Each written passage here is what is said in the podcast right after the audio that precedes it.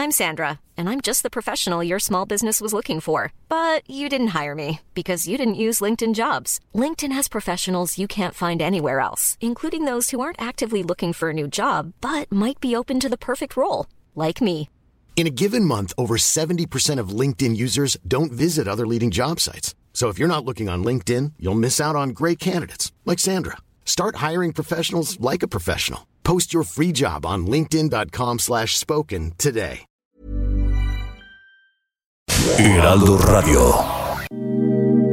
Ahora al aire, a la una, con Salvador García Soto.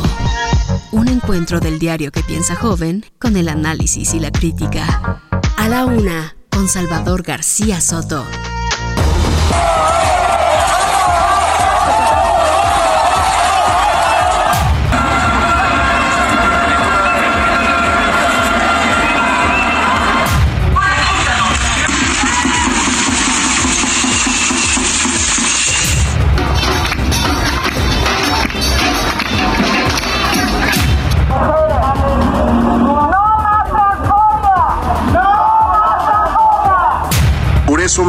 Hice una prueba ayer en la tarde noche, de la cual me pasaron los resultados hoy muy temprano y quiero informarles que salí positivo a COVID.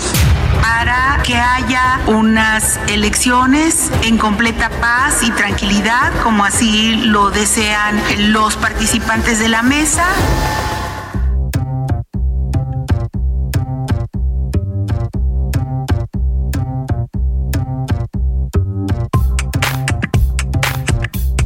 Ya es la una de la tarde punto en el centro de la República. Los saludamos con gusto. Estamos comenzando a esta hora del mediodía a la una. Este espacio informativo que hacemos para usted, para usted y por usted. Todos los días a esta hora del día aquí nos va a escuchar y nos va a encontrar en el 98.5 de su FM, la señal del Heraldo Radio.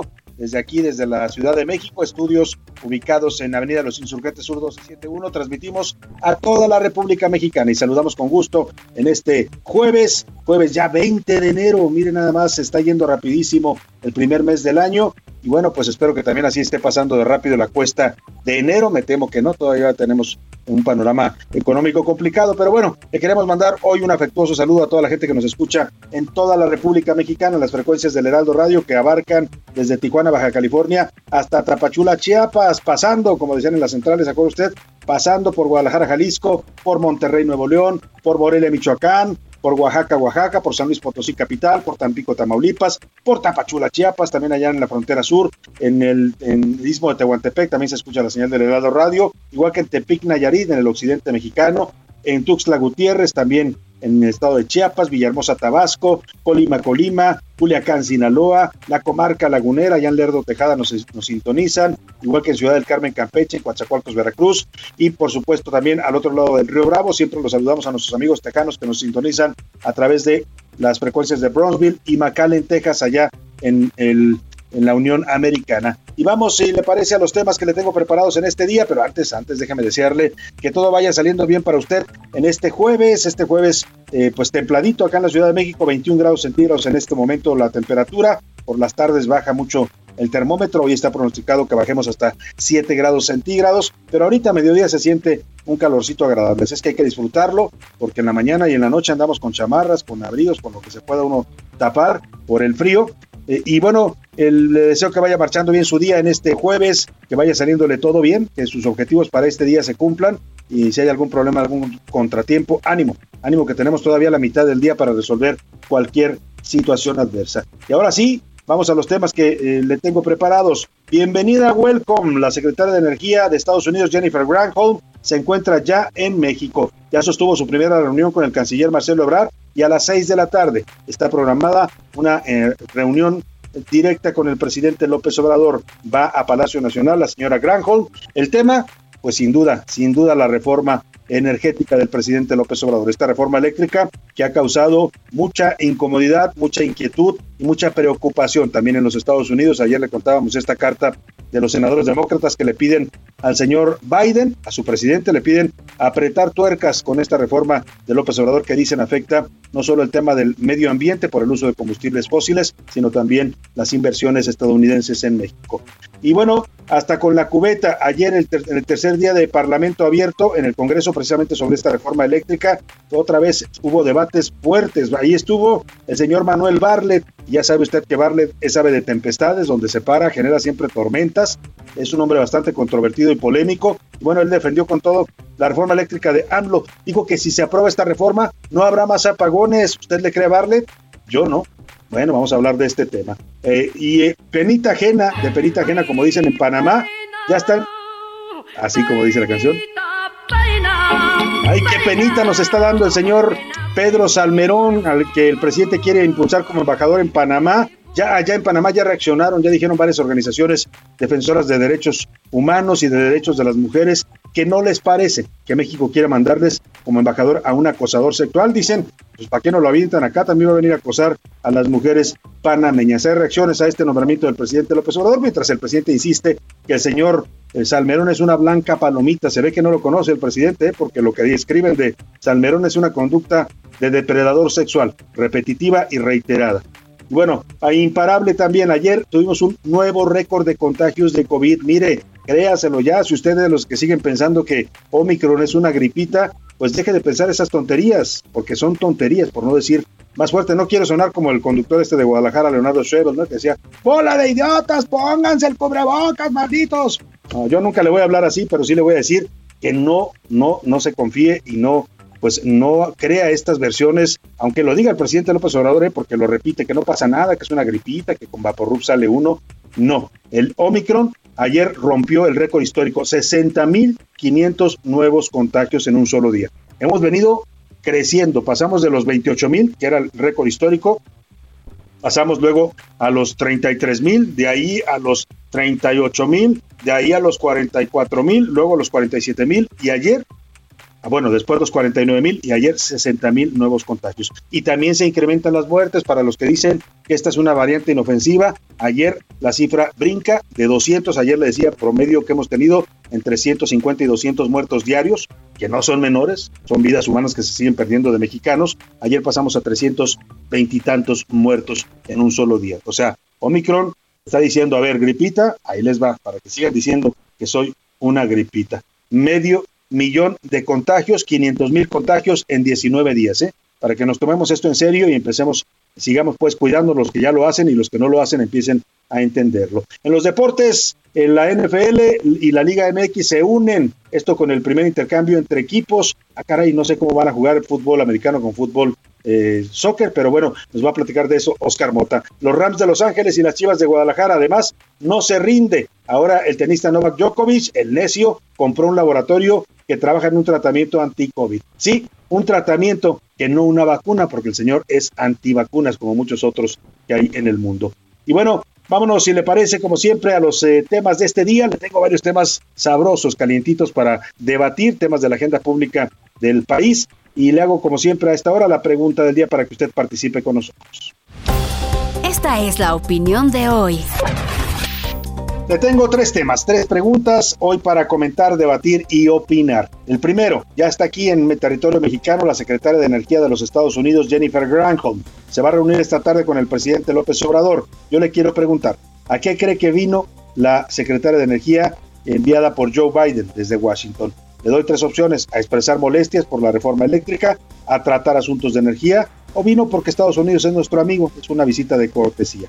¿Qué piensa usted? El segundo tema, ayer en el diario oficial de la Federación ya se publicó el decreto y los lineamientos para regularizar autos usados de procedencia extranjera, lo que la gente llama comúnmente los autos chocolate, pues esos autos que son importados de los Estados Unidos, algunos de ellos ya materia de desecho en los Estados Unidos, pero que en México, pues para mucha gente, pues se, vuelve una opción porque son baratos, eso sí, contaminan muchos de ellos bastante, pero eh, los van a regularizar a todos estos autos chocolate. Yo le quiero preguntar, ¿usted cree que esta decisión de regularizar estos autos usados extranjeros es, le doy tres opciones, es correcto porque ayuda a la gente que no tiene para comprar un auto nuevo, o la medida afecta a la industria automotriz en México, es incorrecta, o simplemente es una medida electorera porque pues también, también da votos esto de regularizar autos chocolate. En el tercer tema que le pongo sobre la mesa, a partir de ahora, la Federación Mexicana de Fútbol anunció que va a sacar de los estadios, así, a las personas que eh, griten esta palabra ofensiva y homofóbica de uh", esa no la voy a repetir, Si usted la grita en un estadio, van a llegar los vigilantes y lo van a decir, con, a ver señor, permítame, va usted hacia, hasta afuera. Expulsado del estadio por estar diciendo esta palabra que está prohibida en los estadios mexicanos. ¿Qué piensa usted de esta medida de la Federación Mexicana de Fútbol? ¿Está bien? ¿Es para que la gente entienda? ¿O está mal? ¿Viola la libre expresión? ¿O tres? Ni así van a evitar que la gente siga gritando esa palabra. ¿Qué piensa de estos temas? Comuníquese con nosotros 5518 41 51 99. Nos puede contactar vía mensaje de texto o de voz, pues lo decide usted. Aquí lo único que importa y importa mucho es que su opinión cuenta y sale al aire. Ahora sí, vámonos al resumen de noticias porque esto como el jueves ya comenzó. Buena señal.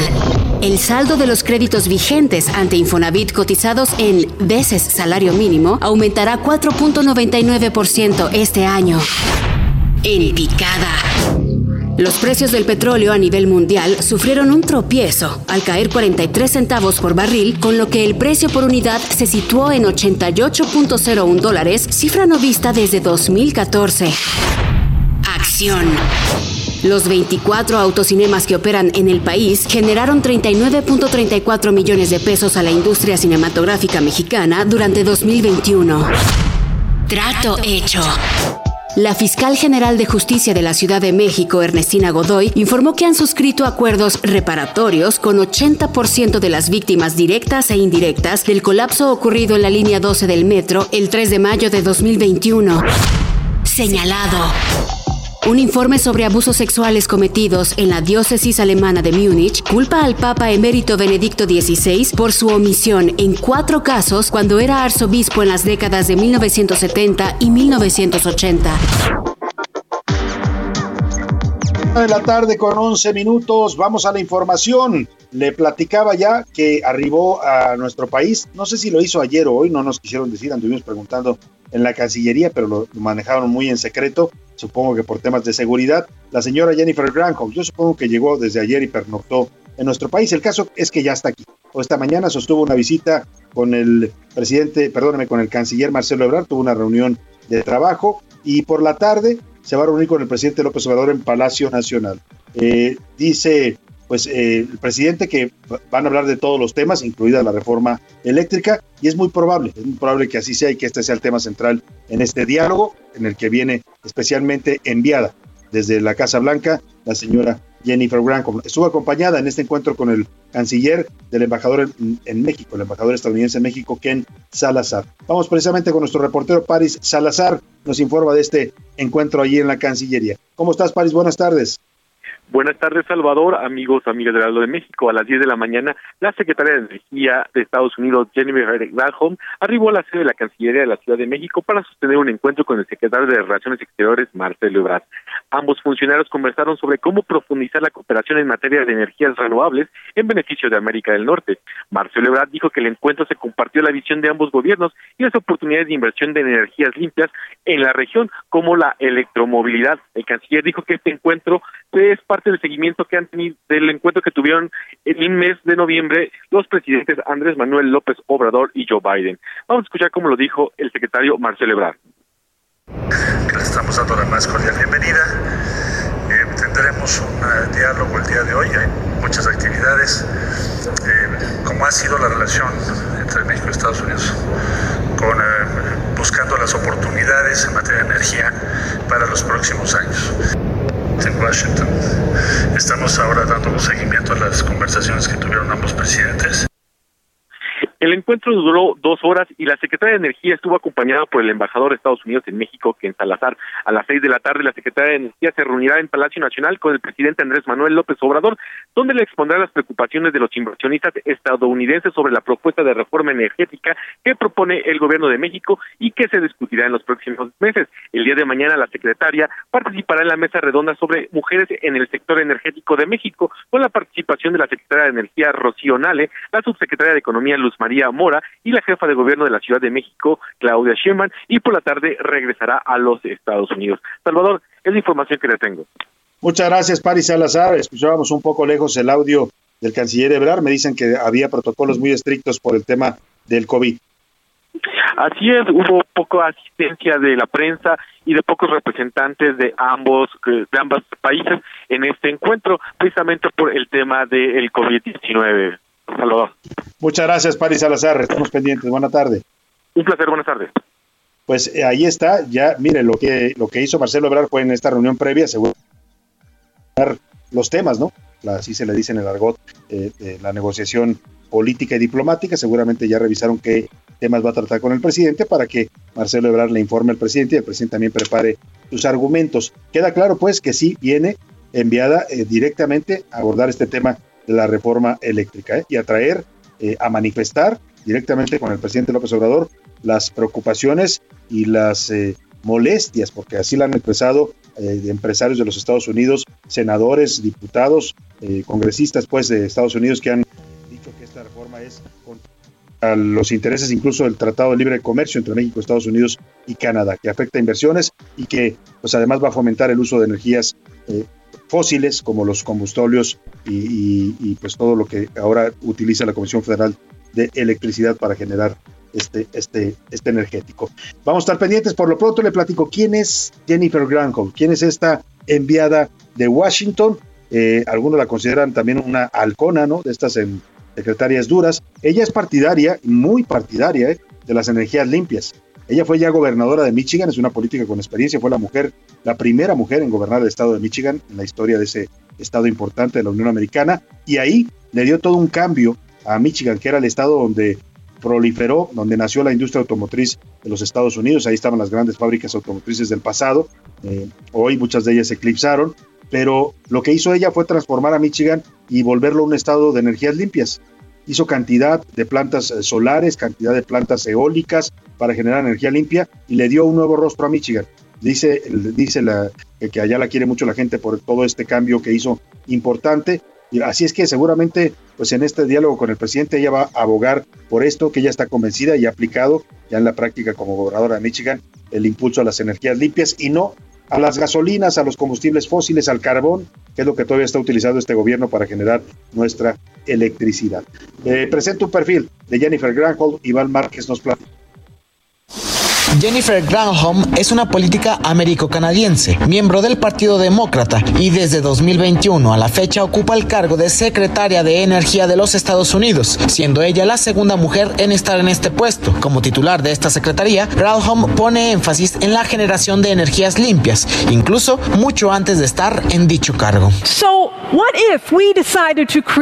Y si nos decidimos a crear un desafío a los gobernantes del país, en otras palabras, que tendrían que obtener el 80 80% de su energía de fuentes limpias para el año 2030. ¿Por qué no pedirle a todos los estados que mejor hagan eso? Además, encamina las ideas del presidente estadounidense Joe Biden de emisiones netas de carbono cero para 2050, mediante el avance de tecnologías de energía limpia de vanguardia y de promover el liderazgo en el rubro científico, reduciendo el peligro nuclear y remediando los daños ambientales.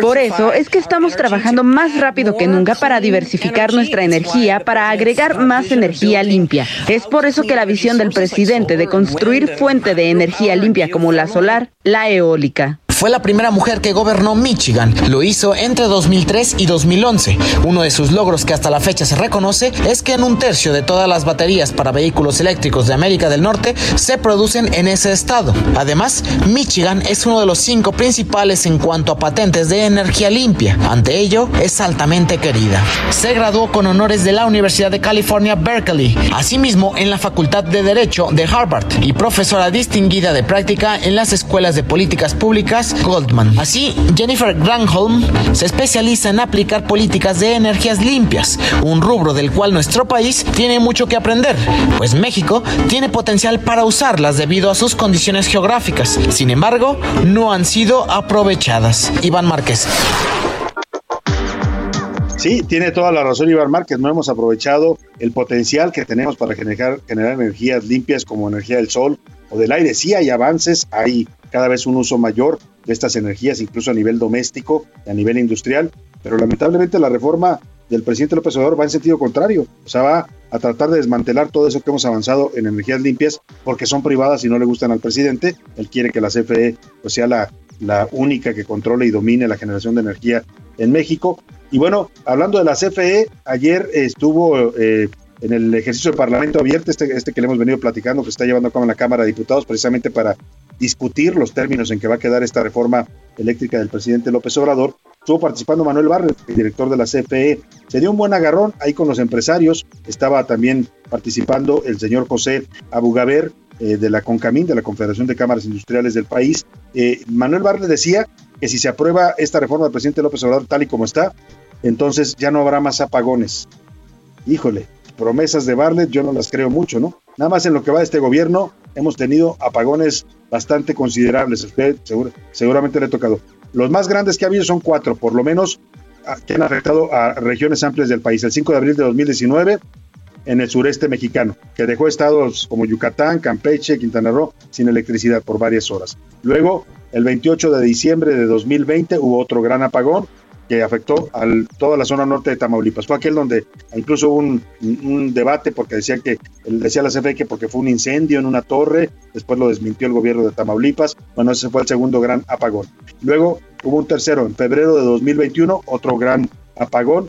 Toda la zona norte del país se quedó sin agua y parte, perdóneme, sin luz y parte del centro de la República. Esto fue en medio de la crisis del gas, cuando se congelaron los ductos de gas de Texas. O sea, el último fue en noviembre, noviembre de este del año pasado y también toda la zona eh, sureste del país, norte, perdón, toda la zona norte se quedó también sin energía por varias horas. O sea, ¿será creíble lo que dice el señor Bartlett? Bueno, mire, el contraste, mientras él decía que con la reforma ya no habrá apagones, los empresarios decían, si nos sacan a nosotros, si nos quitan las plantas que estamos generando energía, las empresas privadas, van a venir más apagones. Escuchemos esta crónica del debate que está viendo en la Cámara de Diputados en el tema eléctrico con nuestra reportera Elia Castillo.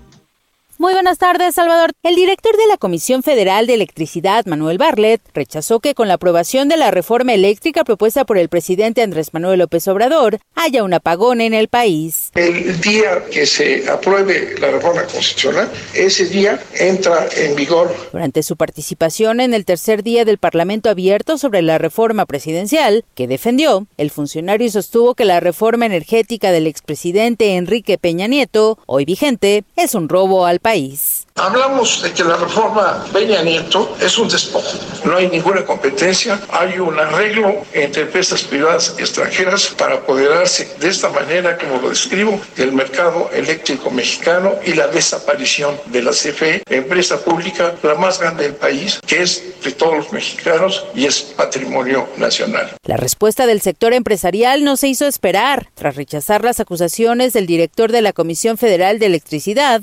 expusieron las presiones a las que se enfrenta el sector eléctrico en el mundo. Necesitamos generar empleos, dar confianza. Si la industria produce a mejores costos, todos nos beneficiamos, gobierno, industria, trabajadores, es un bien común. Fue así como empresarios, especialistas y diputados discutieron por cuatro horas la reforma propuesta por el titular del Ejecutivo, quien no atendió la invitación fue Carlos Salazar Lomelí, presidente del Consejo Coordinador Empresarial de México. La reforma energética no privatizó a la empresa pública, pero le impuso condiciones tan severas que ahora la tienen abrumada y en una situación insostenible. De seguir operando bajo las reglas actuales será necesario un costoso rescate por parte del Estado, acompañado de una inevitable y sustancial aumento de tarifas. Este es el reporte que te tengo, Salvador.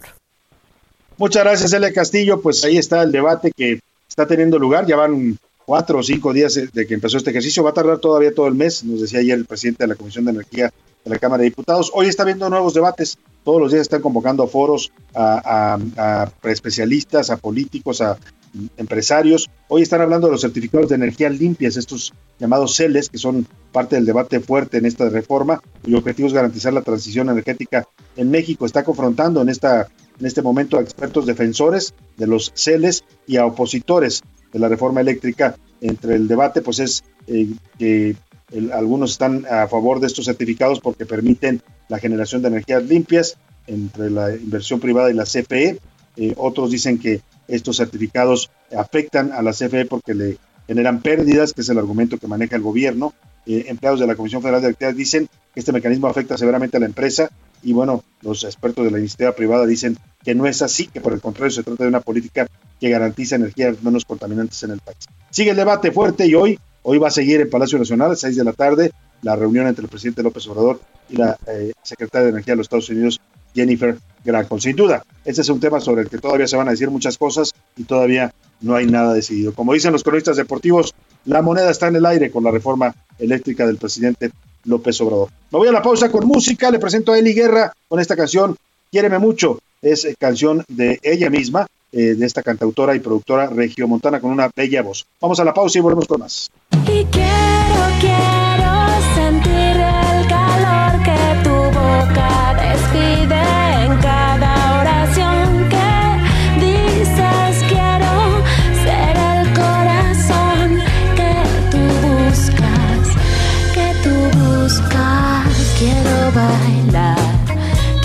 Sentir tu cuerpo.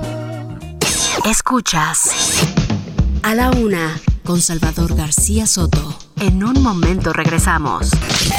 Heraldo Radio. La HCL se comparte, se ve y ahora también se escucha.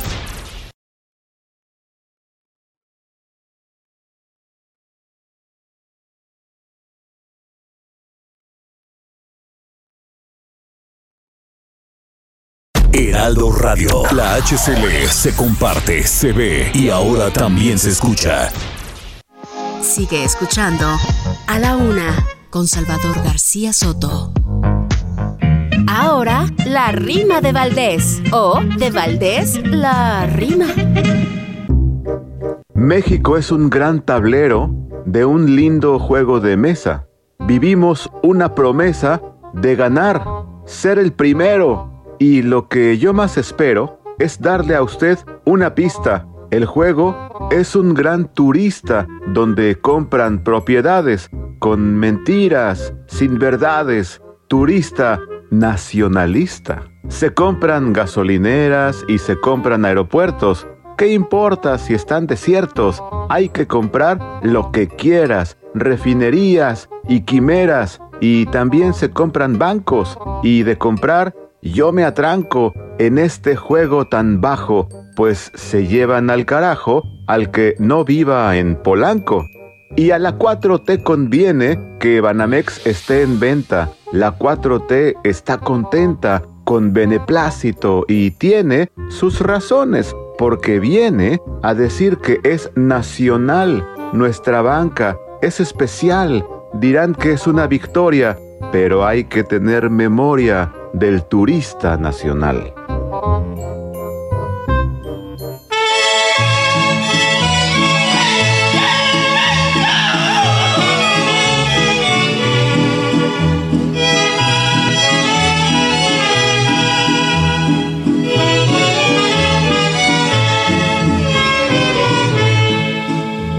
De piedra de ser la la mujer que a mí me quiera. Me ha de querer de a de veras. Ay, corazón, porque no ama? Subí a la sala del crimen, le pregunté al presidente que si es delito el quererte, que me sentencien a muerte. Ay, corazón, porque no ama? Ay, ay, ay, ya estamos de regreso aquí en A la Una. Discúlpame, pero es que estas canciones le sacan a uno el alma mexicana. Es Cuco Sánchez, gran compositor mexicano de música ranchera, originario de la Huasteca Tamaulipecana de Altamira, Tamaulipas, compositor y cantante. Perteneció también a la época de oro del cine mexicano, participó en varias películas con todo y sus canciones. Gran, gran canción esta y tiene otras, aquella de Payaste Corazón y varias canciones más muy, muy sentidas. Escuchemos un poco más la voz de Cuco Sánchez, también arrieros somos y en el camino andamos. Así es que escuchemos más de Cuco Sánchez y seguimos con más información aquí en A la Una. El día en que a mí me maten, que sea de cinco balazos y estar cerquita de ti. A la una con Salvador García Soto. Vamos a más información, vamos a platicar eh, sobre esta decisión que tomó ayer el Tribunal Electoral del Poder Judicial de la Federación. Eh, eh, ordenó que se abra, que la Fiscalía General de la República abra al INE, que le entregue al INE los expedientes del caso de Odebrecht. El caso involucra a Emilio Lozoya, pero los expedientes del caso Lozoya, del caso Odebrecht, van a servir para fiscalizar los recursos utilizados en la campaña de Enrique Peña Nieto en 2017. Bueno, no era la campaña de Peña Nieto, era la campaña para las elecciones de ese año. O sea, lo que dijo el tribunal básicamente es que la fiscalía revise qué investigaciones hay en contra de Peña Nieto en 2017 y se las entregue al INE para que pueda revisar ahí si hubo gastos eh, indebidos en las campañas políticas. El INE no podrá revelar estos detalles, eso es la única mala noticia porque tiene que ser confidencial, se trata de investigaciones en curso y por lo tanto no pueden ser reveladas ni publicadas. Cuéntanos, Misael Zavala, esta orden que le da al Tribunal Electoral, los magistrados federales, a, en la Fiscalía General de la República. Buenas tardes.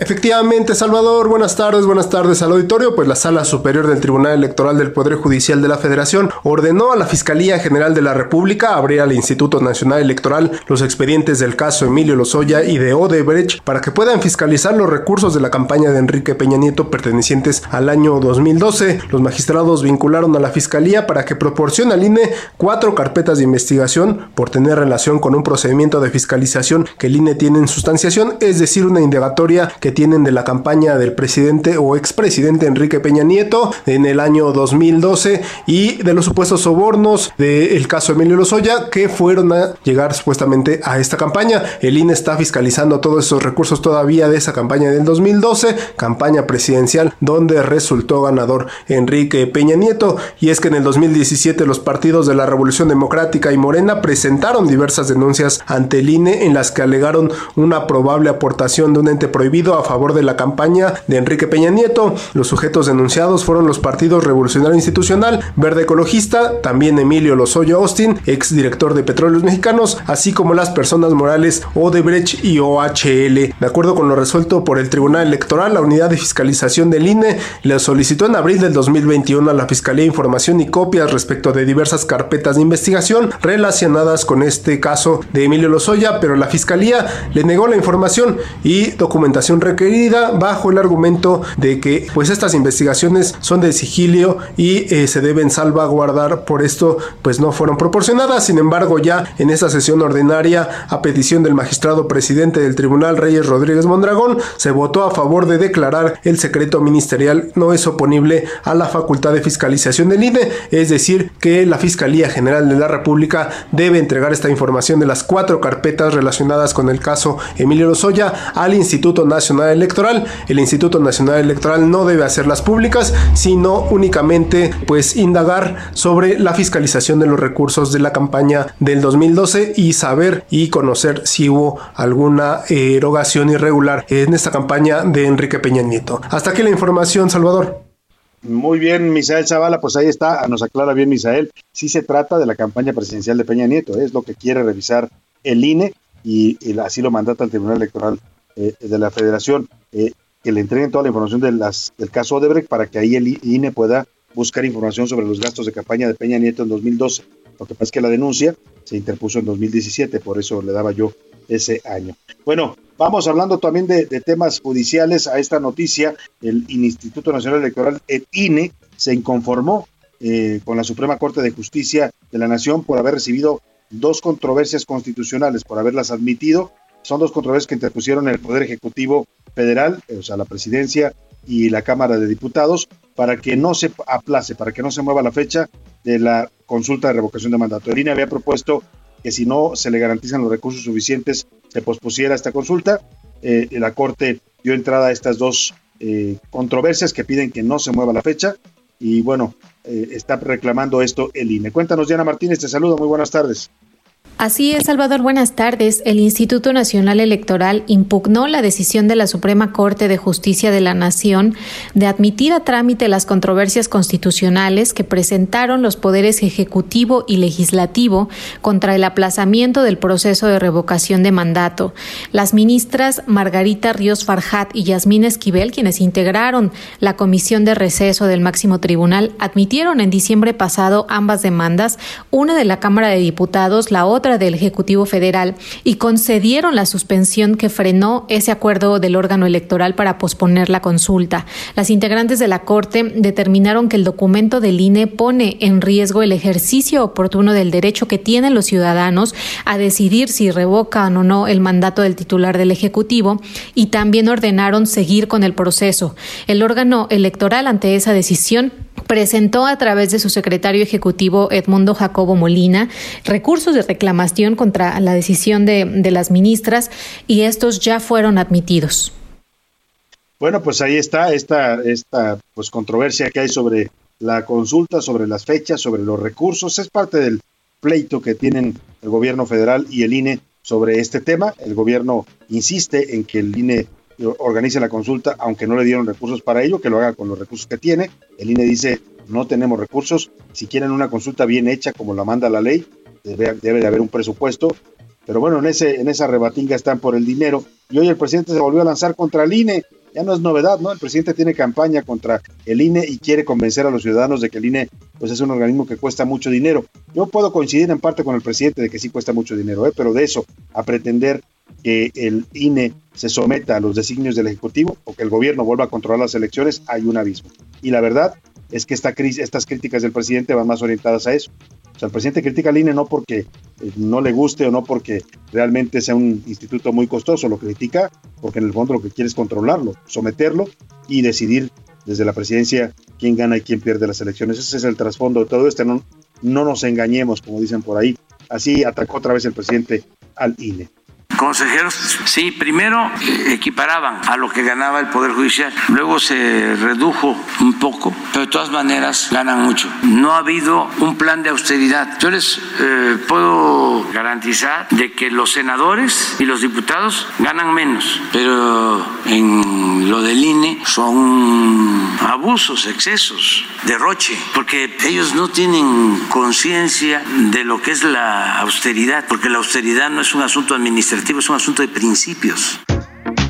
Bueno, ahí está el, presidente. La verdad es que pues está bien el argumento de la austeridad, yo nunca he estado en contra, pero de austeridad austericidio, que es lo que hemos visto en muchas áreas de este gobierno, francamente tampoco es que esté resultando una política muy exitosa. Han dejado a los mexicanos sin medicamentos, han dejado a los hospitales eh, sin recursos. Bueno, la austeridad cuando no, no sirve y empieza a afectar, creo que tampoco ya es lo más conveniente. Pero bueno, ahí dejemos el tema. Es una guerra de, nunca acabar del INE y el gobierno.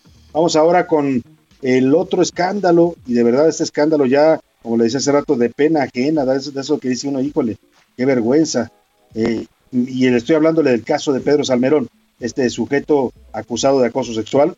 Mm, varias mujeres he escuchado, ¿eh? no lo digo yo, lo describen ellos como un depredador sexual. Eh, decía ayer eso Estefanía Veloz, esta joven que ha encabezado las denuncias de militantes de Morena, le ha pedido al canciller Marcelo Ebrard que reconsidere esta decisión porque le dice el señor Salmerón es un depredador, es un acosador, es un hombre que repite estas conductas. Y bueno, pues si lo que quiere el presidente López Obrador, y por ahí dicen que su esposa también, que es muy amiga de Pedro Salmerón, es la que lo protege, si lo que quieren es ponernos en vergüenza ante el mundo, pues que lo manden. No tardaremos en escuchar un escándalo desde Panamá, eh, diciendo que el embajador mexicano anda acosando a jovencitas panameñas.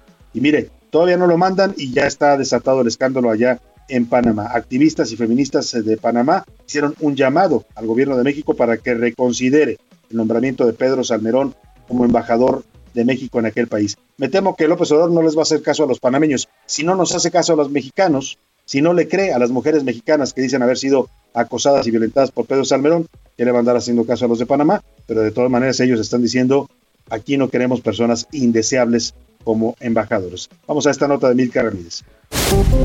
El rechazo por el nombramiento de Pedro Salmerón como embajador de México en Panamá llegó hasta el país centroamericano.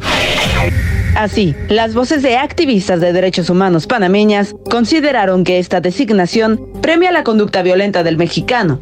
Organizaciones feministas en Panamá, como espacio Encuentro de Mujeres, exhortaron a las autoridades mexicanas para que reconsideren la postulación. Así lo explicó para A la Una con Salvador García Soto, la integrante de este colectivo, Deika Nieto. Solicitamos al gobierno mexicano que reconsidere esta designación en la República de Panamá. La misión de los diplomáticos es estrechar los lazos y traer lo mejor de los países. Rechazamos que una persona que tiene denuncias que con nombre propio se han dado señalando las agresiones sexuales de manera pública sea designado en Panamá. Además pidieron que se defienda y proteja a las víctimas. Se le solicitamos al gobierno mexicano que desarrolle acciones, realice acciones para la defensa y protección de las víctimas, que muchas veces por temor no se acercan a las autoridades, sobre todo cuando existen situaciones de afectación por poder. El tema también escaló en los periódicos de circulación nacional de Panamá. Titulares como Polémica por la designación de embajador, México designa a embajador en Panamá denunciado por acoso, o López Obrador da espaldarazo a Salmerón, pudieron leerse en las páginas de los periódicos y portales. Ahí, los medios retomaron las denuncias y quejas contra el historiador. Así, el eco de las denuncias en contra de Salmerón rompen fronteras en un mismo sentido, el rechazo al nombramiento. Para la una con Salvador García Soto, Milka Ramírez. Pues sí, dice Milka, se rompen las fronteras con este tipo de rechazo y es que el acoso sexual es un delito ahora mal visto en todo el mundo, ¿eh? es un delito. No, no es una conducta inapropiada, no es un, un resbalón, no, no, es un delito sexual. Y de eso están acusando al señor Pedro Salmerón y aún así el presidente insiste en que lo va a mandar como embajador a Panamá. Y vamos precisamente hasta la ciudad de Panamá con Leonardo Greenspan, él es periodista de la unidad de investigación del diario La Prensa de Panamá, que nos cuenta cómo en los medios paname panameños este ya se vuelve también un tema de polémica. Te saludo con gusto, Leonardo Greenspan, allá en Panamá. Muy buenas tardes. ¿Qué tal Salvador? Buenas noches. El saludo desde la ciudad de Panamá. Y es que Pedro Salmerón ha pasado de ser un completo desconocido a estar en las portadas de todos los periódicos del país, ya que tras la polémica que se desató en México por su designación como embajador de ese país en Panamá, diferentes organizaciones, colectivos feministas y personas que pertenecen a ONGs se han pronunciado y manifestado. Muchos de ellos han mencionado que si fuera un embajador para países como Colombia o Costa Rica no hubiese sido elegido Pedro Salmerón y también agregaron que ellos creen o creerían que Panamá no le pondría peros a esta designación de Pedro Salmerón, quien como ustedes ya saben tiene denuncias por supuesto acoso allí en México. Tuvimos comunicación con la Cancillería de la República hace algunas horas. La única respuesta oficial fue que se mantienen en comunicación con la Cancillería o la Secretaría de Relaciones Exteriores de México a través de los canales diplomáticos. No hubo respuesta de si sería aceptado o no esta designación luego de que pase la aprobación del Senado allí en México. El saludo de la ciudad de Panamá será hasta que las noticias lo demanden.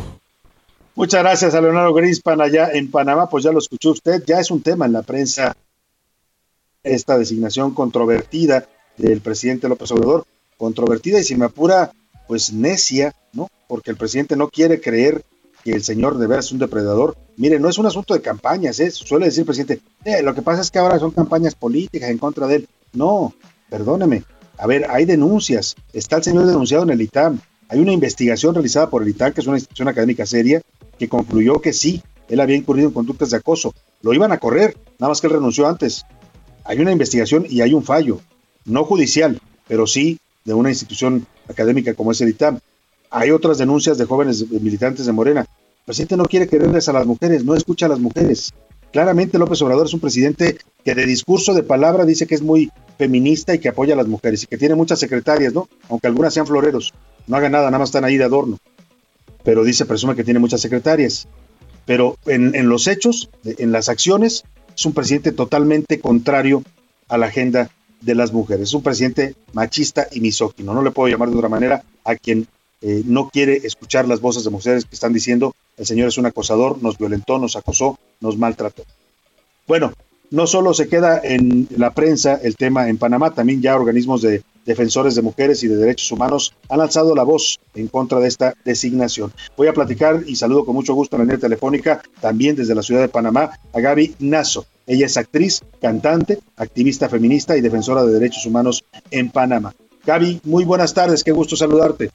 Buenas tardes, Salvador, y muchísimas gracias por la oportunidad. Cuando en Panamá se supo la noticia de que el presidente López Obrador había designado a Pedro Salmerón como embajador de México en nuestro país, esta persona que tiene acusaciones de acoso sexual corroboradas por la ITAM, lo primero que me saltó a la mente fue la duda de si el mandatario hubiera considerado tal nombramiento si este puesto hubiera sido en la embajada en Costa Rica o Colombia. ¿Y por qué? Porque más allá de lo que el presidente López Obrador como líder de su país considere que es lo correcto o no, mi interrogante se va hacia el hecho de que qué fue lo que lo hizo considerar que Panamá no presentaría peros, peros para recibir a una persona que viene con un currículum de acoso sexual a sus espaldas. De ser que el Senado mexicano avale este nombramiento, esto va a ser muy interesante. Primero, pues conocer la postura de nuestro Ministerio de Relaciones Exteriores, ya que quedaría en sus manos totalmente la decisión de aceptar o no este nombramiento. Y con esto no quiero decir que en Colombia, Costa Rica o en otras partes del mundo no se den casos de acoso o abuso sexual, porque esto sería una total mentira. Pero mi reflexión va dirigida más que nada hacia lo que el fértil terreno de impunidad que ofrece nuestro país, Panamá, respaldado quizás por la carencia de leyes y la falta de contundencia de nuestro sistema judicial, parece proyectar internacionalmente. A las valientes mujeres que han denunciado este acoso, quiero que sepan que agradezco enormemente su valentía.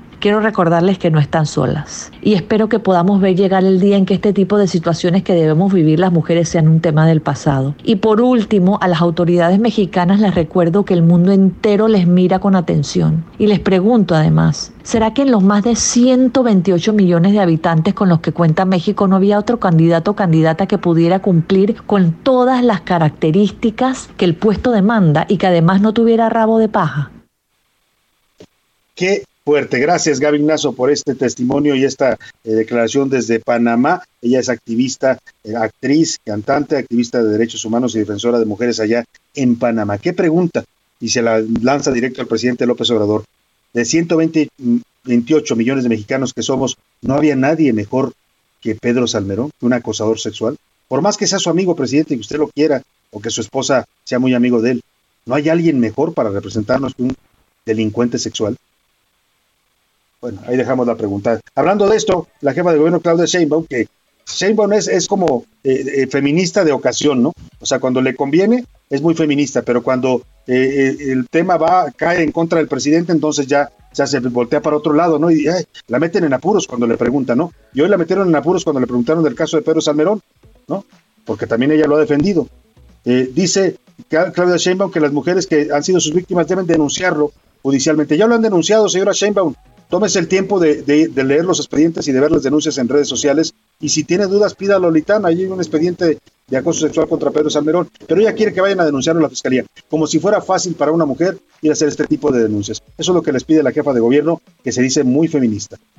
Conozco a Pedro como historiador, no tenía conocimiento de este tema y sí creo que en todo caso pues deben ponerse las denuncias ante la autoridad correspondiente si este es el caso. No tengo mayor conocimiento sobre el tema y en todo caso pues que se ponga la denuncia, ¿no? Y que las autoridades competentes pues hagan las investigaciones conducentes. Yo creo que en cualquiera de estos casos este debe ser el tratamiento. Ahí está, es una mujer, es la jefa de gobierno y dice pues que se ponga la denuncia, yo no sabía pues o no lee, la jefa de gobierno está desinformada o no se entera de nada de lo que pasa, ¿no? Porque además los acosos y las denuncias no ocurrieron aquí, en la ciudad que ella gobierna. Aquí hay denuncias puestas, públicas, no judiciales todavía, eso es cierto. Habrá que ver si las, víctimas quieren denunciarlo judicialmente, porque es todo un tema y es un proceso a veces hasta revictimizante para las propias mujeres, porque les preguntan y les piden pruebas. Pero bueno, yo, de veras, Claudia Sheinbaum cada vez está más perdida ¿eh? en ese afán de ser candidata presidencial está renunciando eh, a, todos sus principios, ¿no? A los que al menos decía ella defender. Uno de ellos era la causa de las mujeres, pues ya la escuchó usted. Que denuncien, yo no estoy enterada de nada, ¿no? Cuando no le conviene, no se entera la jefa de gobierno. Y eh, bueno, al parecer el señor Salmerón no solamente es un depredador sexual, como lo acusan sus víctimas, sino también es un incumplido en el trabajo. Protegido, pues protegido como está por la señora de Palacio y por el presidente, pues le vale gorro. Cuando lo sacaron del INER por el escándalo de que andaba defendiendo a guerrilleros, lo mandaron a dirigir el Museo Regional de Guadalajara, un museo importantísimo para la gente en Jalisco porque conserva toda la historia de este estado de la República. Eh, lo mandaron allá, pues para rescatarlo, ¿no? Lo mandó el director de línea, Diego Prieto, dijo que iba a, a restaurar el edificio, no hizo nada, estuvo ahí desde junio del año pasado. Bueno, dicen los trabajadores del museo que ni siquiera se presentaba a trabajar, que iba una hora, dos y ya no se paraba en todo el día. El museo está cerrado por causas del COVID, pero eso no quiere decir que no hubiera trabajo que hacer. Mayeni Mariscal, cuéntanos lo mal que quedó el señor Pedro Salmerón también como director del Museo Regional allá en Guadalajara. Buenas tardes. Hola, ¿qué tal Salvador? Muy buenas tardes, buenas tardes también a todo el auditorio. El Museo Regional de Guadalajara, también conocido como de los Obispos, un recinto cuyo valor histórico data de más de 100 años cuando fue fundado por Ixa Farías, está lejos de verse en su esplendor. Esto debido a que los últimos directores han dejado de lado la restauración de este espacio, que había sido colocada como uno de los pendientes prioritarios que debía atender el último director Pedro Salmerón Sanguinés, que llegó a su cargo en junio del 2021 y ahora fue nombrado como embajador de México en Panamá por el presidente Andrés Manuel López Obrador. Desde el 11 de enero de este 2022, debido a un brote de COVID, cerró sus puertas al público y empleados denunciaron que el director Salmerón desatendía sus funciones y poco asistía al lugar, además de que la encomienda principal tampoco fue cumplida. Este espacio, fundado en 1918, pertenece al acervo del Instituto Nacional de Antropología e Historia. Posee un acervo aproximado de 38 mil números de inventario, lo que habla de una de las colecciones más importantes al interior del país. Esa es la información desde Guadalajara, Salvador. Muy buen día para todos. Muy buenos días también para ti, Mayeli Mariscal. Pues ahí está este tema, aparte de delincuente sexual o presuntamente presunto delincuente sexual, porque no lo han sentenciado, pues también es un incumplido en el trabajo. Me voy a la pausa, lo dejo con Caifanes. Aquí no es así. Ya regreso con más para usted a la segunda hora de A la Una.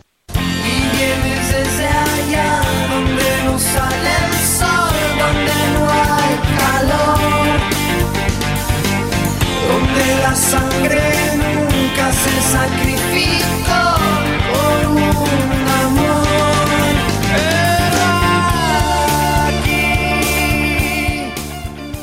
Escuchas a la una con Salvador García Soto. En un momento regresamos.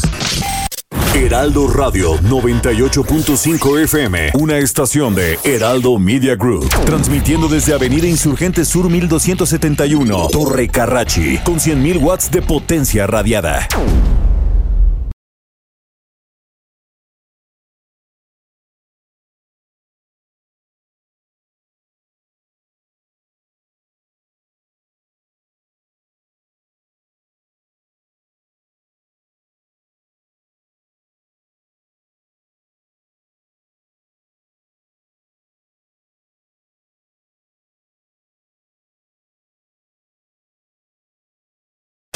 Heraldo Radio. Ya estamos de vuelta con A la Una con Salvador García Soto.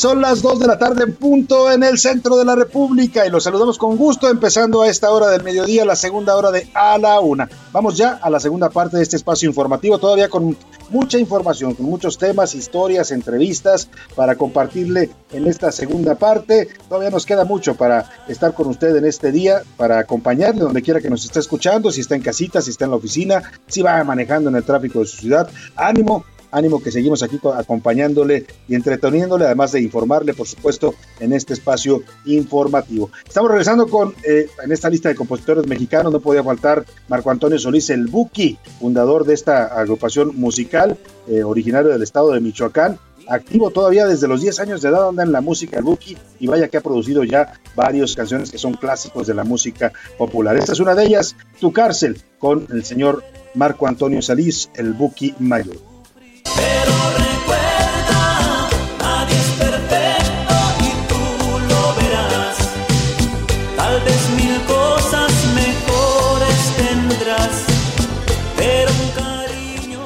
Por cierto, para los que no sepan lo que significa la palabra Buki, es el, quiere decir niño en lengua eh, yaqui, si no me equivoco, de allá del sur de Sonora. Es una lengua indígena del sur de Sonora. Los Bukis, así le dicen a los, a los pequeñitos, como los plebes en Sinaloa, como los chiquillos y chiquillas de Vicente Fox, eh, como los, eh, pues como usted les diga a los niños, ¿no? Los culicagados, dicen allá en Colombia, ¿no? Los culicagados.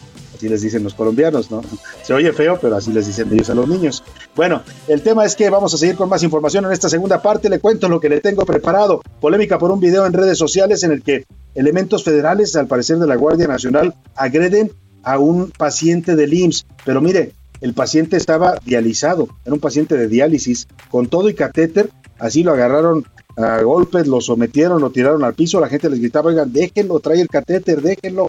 Bueno, vamos a ver qué pasó allá en esta clínica del Seguro Social donde eh, ocurrió esta agresión a un paciente. También le platico, de enero a septiembre de 2021, fíjese usted, 28.5% de los vuelos del Aeropuerto Internacional de la Ciudad de México llegaron, salieron retrasados. La impuntualidad de las, eh, de las aerolíneas mexicanas es de verdad ya patológica. 28.5 casi 30% de los vuelos salieron con algún tipo de retraso. Vamos a platicarle cuáles son las aerolíneas más impuntuales que operan en nuestro país. También ya publicaron en el Diario Oficial de la Federación el decreto para regularizar autos extranjeros de procedencia, autos eh, usados de procedencia extranjera. Eh, vamos a platicar ese tema con el director de la Asociación de Distribuidores de Automotores, que son los más afectados con esto, ¿eh? porque pues al haber coches mm, usados y baratos extranjeros, pues la gente no compra autos nuevos y golpea a toda una industria de la que dependen el empleo de millones de familias.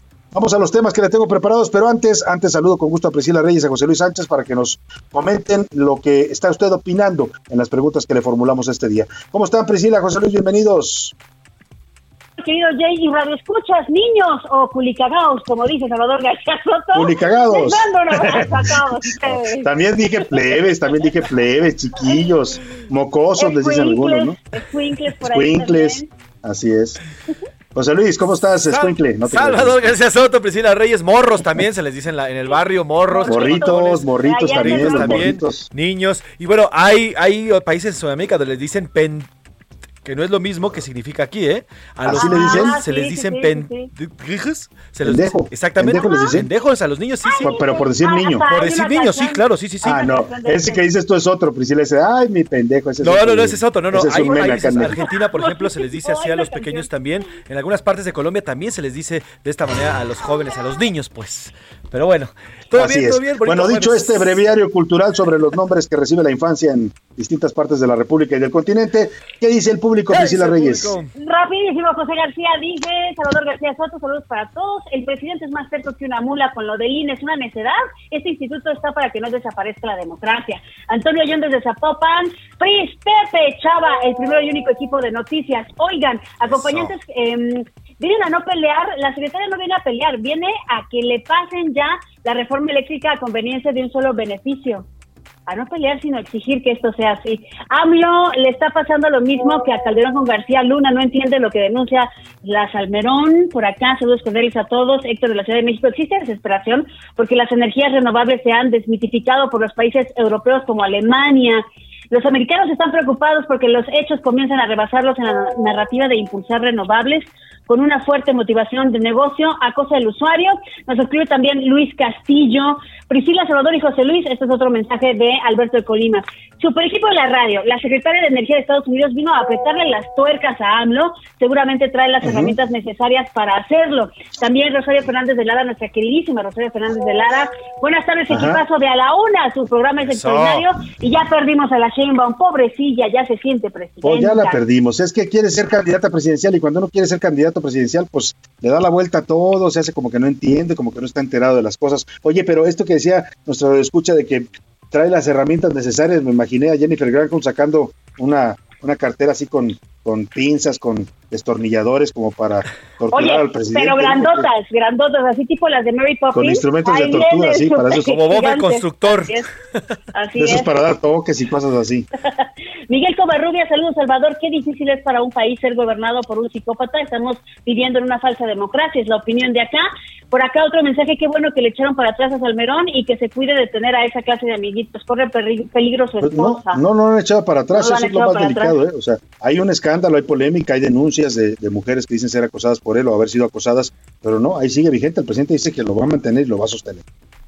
¿Qué dice Twitter? Arroba ese García Twitter, ¿qué dice Soto. la arro- comunidad? oye, por cierto, te quería decir, qué bueno que no se han llevado al señor Bartlett a comer a algún restaurante en el centro histórico donde pasan los de toques, toques, ¿eh? Porque si no, hasta eso se anda llevando el señor Bartlett. Hasta eso les cobra. No, hasta, Hasta eso les cobra recibo. Arroba ese García Soto sobre los temas que, que preguntamos el día de hoy. Eh, Veamos, déjenme que el internet jale un poquillo por acá. Bueno, sobre el tema del diario oficial y que es lo que se publicó en los autos chocolate, el 58.3%, 58.3% dice que es una medida electorera esta decisión que ya se publicó ayer sobre los autos chocolate. El 33% dice que afecta a la industria, mientras solamente el 8.7% dice que es buena y ayuda a la gente que no puede conseguir un auto. Yo le creo, yo le creo más al 58.3%. Yo también. Así Creo que es una medida un número. política actualmente. Sí es cierto que mucha gente no, no pues, le, le benefician este tipo de carros, pero el tema debería ser si benefician también al país, ¿no? En términos generales, en contaminación, en, en industria, etcétera. Además, y además es una de las industrias que más ha sido golpeada durante estos últimos dos años de pandemia, ¿eh, Salvador? Así la, es, la industria así este, automotriz. Automotriz. Sobre el tema de la Federación Mexicana y que va a sacar a quienes, va a sacar y además va a vetar a quienes griten el, el grito homofóbico, el 55.4% dice ni así lo van a evitar, ya de plano. Más de la mitad ¿Así? dice ni así van a callar. O sea que la gente va a decir, pues entonces nos, nos, nos decimos Ya adiós del entiéndalo, mundial. ya entiéndalo. Nos despedimos del mundial, ¿no? Porque la gente sigue gritando eso, la FIFA ya dijo, nos va a sancionar. Que por cierto, hay toda una polémica rápidamente por este el tema del mundial, porque allá en Qatar no se van a poder dar besos las personas gays, por ejemplo, en la calle. Está prohibido por la religión y por todo el tema ahí en Qatar. Súper controversial Y FIFA sí acepta, pero bueno, hay toda una controversia. Híjole, Gaby, si pensabas ir a Qatar, ya piénsalo dos veces, Gaby. Así es, así es, Javo. Nuestro operador, sobre el tema de eh, la les Es que es americanista, ¿qué quieres, pues? Y ya por último, sobre el tema de la visita de la secretaria Granholm aquí a nuestro país, el 67, 68% dice que va a expresar las molestias sobre el tema energético, estas cartas que han enviado al menos 10 durante los últimos año y medio que se está discutiendo esta reforma, el 30.9% dice tratar asuntos de energía y solamente el 1.6 dice que es una visita de amistad. Amigos, pues. Amigos, los Amigos. amigos estadounidenses. Bueno, pues eh, ya no hay más mensajes, please. ¿Algún saludito por ahí? Se nos haya quedado en el No, tintero. ya leí todos, leí todos, Bueno, todos, todos. Pues, Muchas gracias, síganse comunicando con nosotros, pero vámonos por lo pronto a cotorrear la noticia, a ver qué nos traen Priscila y José Luis. Ya llegó la hora. ¿La hora de qué? La hora del cotorreo informativo. Vamos a iniciar con quién, con Priscila Reyes hoy. Sí, venga, venga, venga, venga, yo Priscila. empiezo. Oigan, a veces surgen superhéroes, o de perdí solo héroes o defensores, o un valentón por ahí que, que, que lucha por, por estas causas justas, ¿no? Pero en la Ajá. política mexicana salen cosas tan extrañas, mutaciones por pleitos nacionales, Salvador José Luis, y radioescuchas culicagados también. Bueno, miren, de la batalla épica entre el gobierno federal y el INE, hoy Ajá. les voy a presentar, escuchen A ver, ustedes, venga. no es un pájaro, no es un avión. ¿No es un avión? No, ¿Quién no es? es? ni siquiera un animal, ni persona, ni un objeto poderoso. Es un chile. Es un chile chipotle. Y se llama al chipotle. Y les platico a qué me estoy refiriendo. Es una creación del INE para decirnos a todos las cosas al chipotle, porque Chile. les da miedo decir Al chile chipotle. exacto, como lo decimos en la mexicana, ¿no? Y lo presentaron ayer, Salvador, un personaje que supuestamente, bueno, está muy molesto, está enchilado y manda un mensaje en contra de la desinformación. Vamos a escuchar el primer comunicado de Al Chipotle. ¡Al Chipotle! Ah, ¿A poco se creyeron eso de que el INE es el instituto electoral más caro de América Latina? El INE, además de organizar elecciones, emite credenciales aquí y en el extranjero, capacita a personas para que integren las casillas, fiscaliza ingresos y gastos de partidos políticos, administra tiempos en radio y televisión, además promueve la educación cívica y la participación ciudadana. Todo eso no lo hacen otros organismos en América Latina. No se dejen engañar. ¡Al chipotle! Este es el comunicado de este personaje que saca el Oye, INE ayer, que se que- llama Al Chipotle. Que recibió muchas críticas también el INE por este, este personaje. ¿eh? Sí. Bueno, ¿Cuánto mira cómo anda esa la política. animación? Porque es una animación, déjame Ya, decir. ya lo decías tú, mira cómo anda el nivel de nuestra política. Un ganso contra un chile, ¿no? Así estamos más o menos en es. esos términos del debate público. Ahora, también, Bueno, también puede ser algo ¿Qué muy también puede ser muy algo, intelige- un- algo muy inteligente porque así ya es el personaje el que le está contestando al presidente Se y no es directamente Lorenzo Córdoba. Entonces ya no sí, esta pues sí. afrenta y se salen por la tangente. Pero eh, Ah, el no, tema pero ya lo, salieron los memes. Ya salieron los Sí, memes en donde sale ya. el Al Chile, pero le ponen la cabeza de Lorenzo de Lorenzo Córdoba, pues es el tema que está ligado a una institución Eso sí seria como es calienta. el INE. Bueno, pues ahí está el tema de Al Chipotle. ¿Qué nos traes tú, José Luis? Yo les quiero contar, antes de empezar, voy con esto.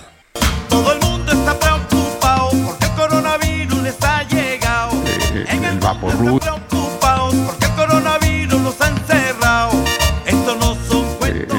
el Vaporru. Ahí estamos ¿Esto qué es, la escuchando la, del-. La la sonora. cumbia del COVID o qué? La sonora sí con el COVID, pero además por ahí se escuchaba al secretario de salud, el señor Alcocer, El diciendo el Vaporrup. Y bueno, les traigo El esta Vaporrup. el Vaporrup. les traigo esta nota porque les voy a contar que a partir de, de, eh, la semana pasada, que el presidente Andrés Manuel López Obrador comenzó a hablar de este ungüento, el Big Vaporrup, comenzó un aumento en la compra a nivel nacional de este ¿En serio? ungüento, de este ungüento en No las farmacias y tiendas. Todo esto salió porque ayer yo saliendo de la noche pasé a- al, al súper y me di cuenta que el estante donde existe el Vaporrup estaba vacío en el centro comercial de. Oye. Literalmente Al vacío. rato el vapor Oye, José Luis. el kilo otra vez. Y, y le irán a pagar regalías al presidente porque les está haciendo publicidad gratis. Pues sí, y, y- y de verdad gratis. Ahora, me di a la tarea de preguntar en algunas farmacias hoy por la mañana para ver eh, qué tanto habían aumentado esta ¿Tiene venta. Y sí, me dicen Ajá. que a partir de la, del- de la semana pasada, viernes y sábado, comenzó un aumento del cerca del, cincu- del, del 40 al 60% el incremento de ventas de este ungüento. Pero eso no es todo. Hice comparativos, hice comparativos también. eh, las tres presentaciones que tiene este ungüento, que es de 100 gramos, 50 gramos y 12 gramos. Y hay, un, hay una diferencia total en el precio. La semana pasada, a inicios de la semana, estaba en 90 pesos el de 100 gramos.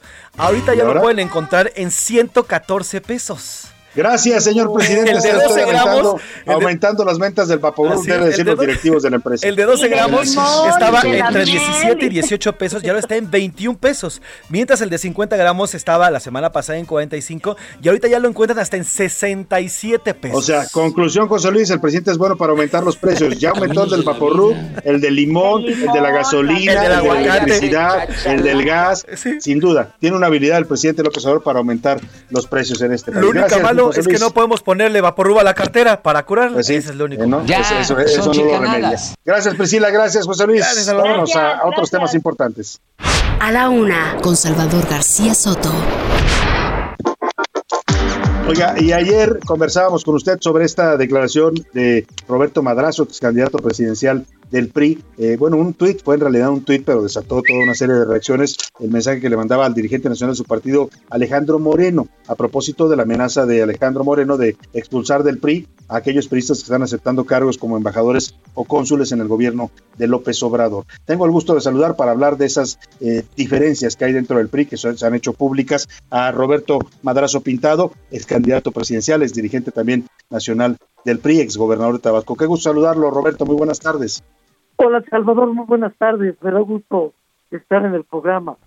Al contrario, muchas gracias a, usted por tomarnos esta llamada. Pues eh, eh, ayer veíamos su tuit eh, duro, el, el- el comentario que le hace usted a, a Lito Moreno, si está preocupado porque le ganaron los que ya aceptaron cargos de embajadores. En todo caso, decía usted, los que están aceptando cargos en el gobierno es porque tienen miedo a que los investiguen. Sí, es, ah, efectivamente es como yo lo veo. que Desde las campañas electorales en los estados, los gobernadores fueron muy omisos en su compromiso hacia el partido y fueron muy entreguistas con el partido de Morena y particularmente con el presidente López Obrador. O sea, usted, usted no cuestiona que si hay un tema de, de, de traición, digamos, a los principios priistas, lo que dice es que pues también la traición anda por ahí caminando por Insurgentes Norte. Sí, bueno, hemos visto eh, desde el principio de la dirigencia de Alejandro Moreno el coqueteo que tiene de manera permanente con el gobierno de la 4T y particularmente con el propio presidente. Eh, eh, siempre hay en ese coqueteo pues el alejamiento a los compromisos de nuestros documentos básicos como partido y los compromisos que hemos adquirido en las reuniones de la Asamblea Nacional y los consejos políticos que se han realizado. Ahora, Roberto Madrazo, a partir de esto que está aflorando y pues lo que parece ser también una estrategia del presidente López Obrador, porque usted conoce bien a López Obrador, son paisanos, compitieron una vez por la gubernatura de Tabasco, no hace, como dicen por ahí, no da, no da paso sin guarache. La invitación lleva toda una intención política, ¿no? ¿Qué, ¿Qué va a pasar con el PRI? Al parecer estamos ante un PRI que no solo está dividido, sino también está cayendo en el juego del gobierno. Sí, eh, leí con mucho interés tu columna del día de hoy.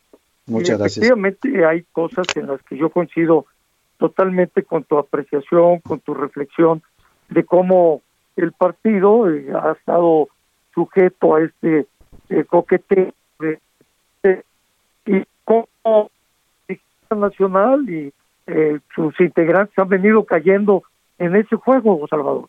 Y eso es lo que más nos preocupa a muchos de los militantes que dentro del partido vemos este alejamiento que tiene la dirigencia nacional con lo que deben ser los principios de defender al partido. Es eh, igual cómo van los embajadores a defender eh, lo que considera el partido debe sostenerse en contra de la 4T cuando ellos van a representar al gobierno de Morena. Claro, eh, a un gobierno que pues supuestamente ustedes son oposición. Ahora, eh, en las expresiones de, de traición, ¿usted está de acuerdo o no, por ejemplo, con esto de que les apliquen el estatuto y los expulsen o le parece que es un exceso? No, bueno, evidentemente si llegara el procedimiento de expulsión, eh, yo estoy seguro que en un alegato que se hagan ellos ante el tribunal, lo van a ganar, como le pasó a Ulises Ruiz, que lo expulsa Ujú. eh, Alito y se va a las instancias legales que le corresponden y gana nuevamente el derecho de mantener su militancia. Eso es lo que pasaría en el caso de los eh, compañeros nuestros que han sido propuestos como embajadores y que todavía no aceptan, pero están propuestos. Ahora, lo que está de fondo es el futuro de, de- del PRI, una fuerza política que eh, pues eh, es histórica en este país, que dio pie incluso a los partidos que hoy conocemos como Morena, que proviene en buena medida también de orígenes priistas. Eh, ¿qué, qué, va a pasar, Roberto Madrazo? Y en todo caso le pregunto a usted como exdirigente, como un político que ha ocupado eh, todos los cargos prácticamente en el sistema político, salvo la presidencia, eh, ¿qué propuesta tendrían ustedes eh, para el PRI? ¿Cómo rescatarlo y cómo evitar pues lo que parece ser una estrategia del presidente para terminar de enterrarlos? Estás tocando el punto central de todo este debate. ¿Cuál es el futuro que va a tener el PRI si no toma las decisiones correctas en relación a su entendimiento con el gobierno del presidente López Obrador? Nosotros dentro del PRI hay una corriente muy amplia que pensamos que hay que mantener el diálogo, la apertura, la discusión de los temas importantes, pero defendiendo siempre nuestra posición ideológica y nuestra posición programática que están en los documentos del partido. De otra manera nos vamos a desdibujar como partido político y vamos a desaparecer de la escena política del país, nos vamos a ir haciendo cada día más chiquitos porque nos alejamos de lo que la gente quiere oír.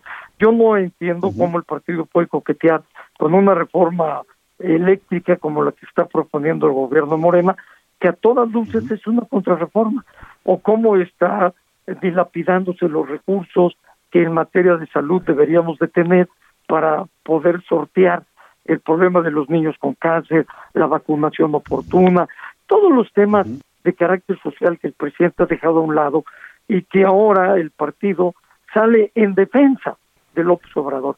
Eso es un contrasentido que va a dañar el futuro sin duda alguna del propio partido. Ahora, los militantes del PRI, los que quedan, pues, porque sabemos que ha habido también una, una sangría de militancia que se está llevando Morena desde el 2018, los que quedan dirigentes, militantes, los cuadros del PRI, formados históricamente, ¿qué van a hacer? ¿Se van a quedar de brazos cruzados ante esta estrategia y esta dirigencia que dice usted, pues coquetea y no, no sabe ser oposición? Eh, tú lo tocas con mucha precisión en la columna del día de hoy. Esta sangría que ha generado el presidente López Obrador la ha hecho desde hace muchos años, desde que se formó el PRD y él se fue a dirigirlo, y luego cuando él crea el partido Morena y se va a Morena, se han llevado cuadros muy destacados. Y fundamentalmente, Salvador, se han ido porque estos cuadros han estado abandonados, han estado solos, nadie les echa un lazo, nadie se preocupa por ellos. Y, son dirigentes que están en colonias, en barrios, en municipios, en muchos lugares en donde debería de estar actuando el partido. ¿Habrá algún movimiento entonces, le pregunto, Roberto Madrazo, participaría de algún movimiento para tratar de, tomar el control del PRI? No digo que usted lo quiera dirigir otra vez, pero para buscar un cambio dentro de su partido. Yo no tengo ningún interés de dirigir el partido. Lo que tengo interés es de que al partido le vaya bien, que el partido tenga futuro y que no desaparezca de la escena político-electoral. No aspiro a ningún cargo partidista ni a ningún cargo de elección popular simplemente a darle impulso a una corriente ideológica con la que yo estoy plenamente identificado. Pues Roberto Madrazo Pintado, le agradecemos mucho de verdad el darnos sus puntos de vista importantes en este momento, porque hay muchos que no quieren al PRI, muchos ciudadanos que dicen el PRI ya que desaparezca, pero el PRI, pues finalmente hoy es una fuerza de equilibrio, ahí está la alianza Va por México, que es un contrapeso, lo fue en las elecciones, pero en la medida que se debilite el PRI, pues también se debilita esa alianza y se debilita la oposición en general, ¿no? Así es, Salvador, es correcto. Tenemos que crear los contrapesos para darle más fortaleza a un sistema democrático como el que tenemos. Así, así es, ese debe ser el objetivo. Gracias, Roberto Madrazo Pintado. Gracias, Salvador. con nosotros. Buenas tardes. Un abrazo. Muchas gracias. Ahí está el ex candidato presidencial, exgobernador, también fue senador. Bueno, pasó por todos los cargos. Roberto Madrazo dice ya no aspira a ningún cargo. Pues sí, ya los ocupó casi todos, salvo la presidencia, ¿eh? porque ahí sí tuvo una derrota estrepitosa en el año 2012, eh, eh, ¿no? 2006, cuando se enfrentó justamente a eh, López Obrador. Vamos a Felipe Calderón. Vamos a la pausa con música y regreso con para usted aquí en A la Una. Mi muñequita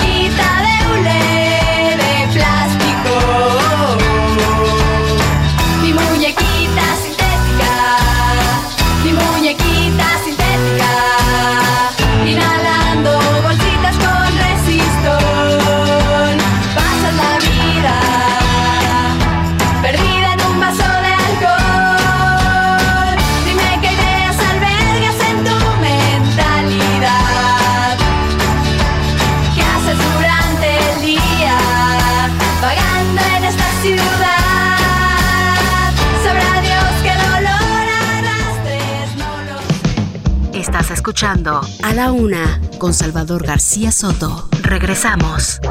Heraldo Radio. La HCL se comparte, se ve y ahora también se escucha.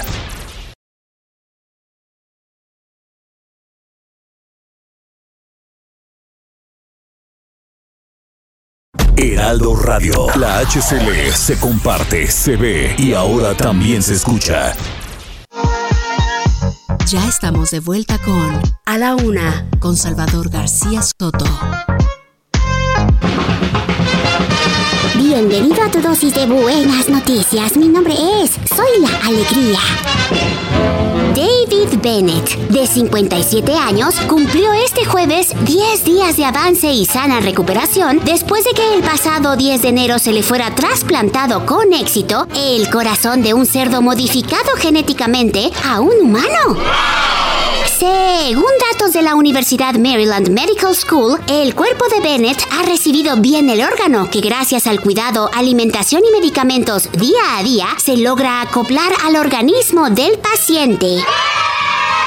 Los primeros cuatro meses son cruciales en el trasplante, por lo que el hombre continúa bajo supervisión médica estricta, además de alta vigilancia para no contagiarse del virus que nos aqueja.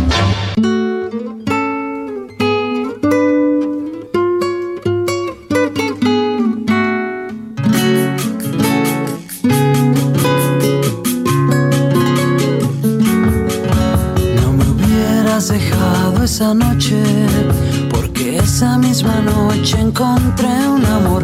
No me hubieras dejado esa noche, porque esa misma noche encontré un amor. Parecía que estaba esperando tu momento de partir. Parecía haber observado mis momentos junto a ti. No me hubieras dejado esa noche, esa misma noche encontré un amor. No me hubieras dejado esa noche, porque esa misma noche encontré un amor. Me abrazó el instante mismo que me. Dos de la tarde con 31 minutos. Seguimos aquí en la laguna y esta es una gran canción de Café Tacuba. Una de las canciones más bellas, sin duda, nos puso aquí Priscila Reyes, le gusta mucho. A mí también me gusta mucho, la verdad es una gran canción compuesta por todos los integrantes, desde Rubén Albarrán, Meme, Quique y Joselo. Café Tacuba, que es una de las agrupaciones musicales en la escena del rock mexicano y latinoamericano más exitosas y reconocidas en estos momentos. Escuchamos un poco más de ellos y seguimos con más información aquí en A soledad siempre he pertenecido a ti. A la una, con Salvador García Soto. Bueno, seguimos con más información. Le platico en temas económicos.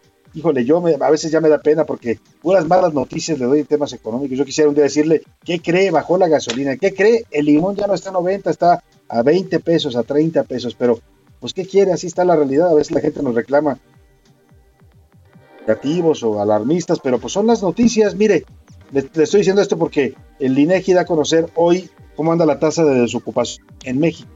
La tasa de 3.96. Esto es 2.1 millones de mexicanos más, 2.1 millones de mexicanos más desempleados de lo que había el año anterior. Una cifra que todavía pues está por arriba del nivel de antes de la pandemia. Laura Quintero, platícanos esta cifra de desocupación que da a conocer el INEGI. Muy buenas tardes. Hola Salvador, buena tarde, qué gusto saludarte nuevamente. Así es Salvador, hoy el INEGI dio a conocer pues las cifras al cierre de 2021 en donde pues se supone que era el año de la reactivación económica y lo que vemos es que si bien hay un avance en la tasa de ocupación y un menor desempleo con respecto a lo que fue 2020 cuando estalló la pandemia, pues al cierre del año pasado vemos que 2.1 millones de mexicanos se encontraban desempleados. De estas cifras también valga recalcar, Salvador, que la informalidad pues es el sector en donde más ocupación hay de parte de los trabajadores mexicanos y como sabemos la informalidad pues es un sector que no ofrece seguridad social, que no ofrece prestaciones laborales y que además tiene los salarios más bajos. Vemos que al final de 2021 fue el sector que más creció, y a diferencia de 2020, pues también vemos un crecimiento. Al cierre de 2021, 32.2 millones de mexicanos, esto es 56% del total de los mexicanos que tienen un trabajo, lo tienen en la informalidad y es una cifra mayor a la que había al cierre de 2020. Este es mi reporte, Salvador, que tengas buena tarde.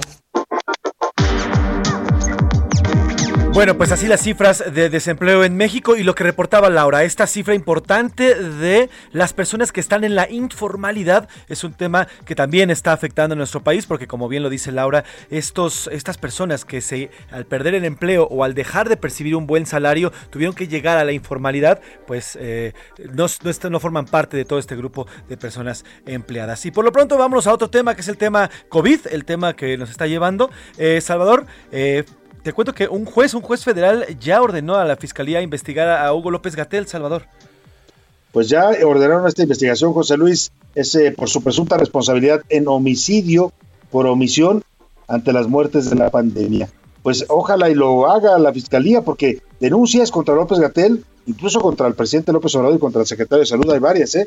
Varios ciudadanos han denunciado y acusado a, a las autoridades de salud de este país por el mal manejo de la pandemia, por la muerte de niños con cáncer, por la falta de medicamentos en hospitales, pero las denuncias duermen el sueño de los justos, ¿no?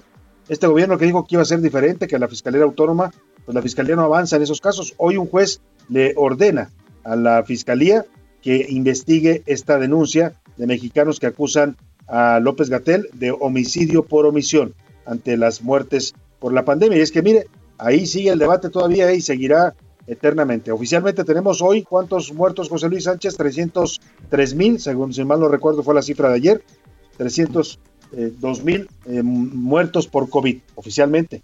Pero las cifras extraoficiales que dan eh, matemáticos, estadistas, eh, estadísticos, pues gente que sabe de estos temas, con base en las actas de la Secretaría de Salud, esas cifras hablan de hasta 600 mil mexicanos muertos. O sea, claro que hay materia para una denuncia y lo que están pidiendo ahora es que se investigue y el juez le ordena esto a la Fiscalía General de la República. Cuéntanos, Diana Martínez, muy buenas tardes. Así es, Salvador, buenas tardes. La Fiscalía General de la República debe investigar al subsecretario de Prevención y Promoción de la Salud, Hugo López Gatel, por las muertes registradas a causa del COVID-19. Esta decisión derivó de la denuncia presentada el 23 de noviembre de 2020 ante la Fiscalía por familiares de personas que fallecieron por COVID-19.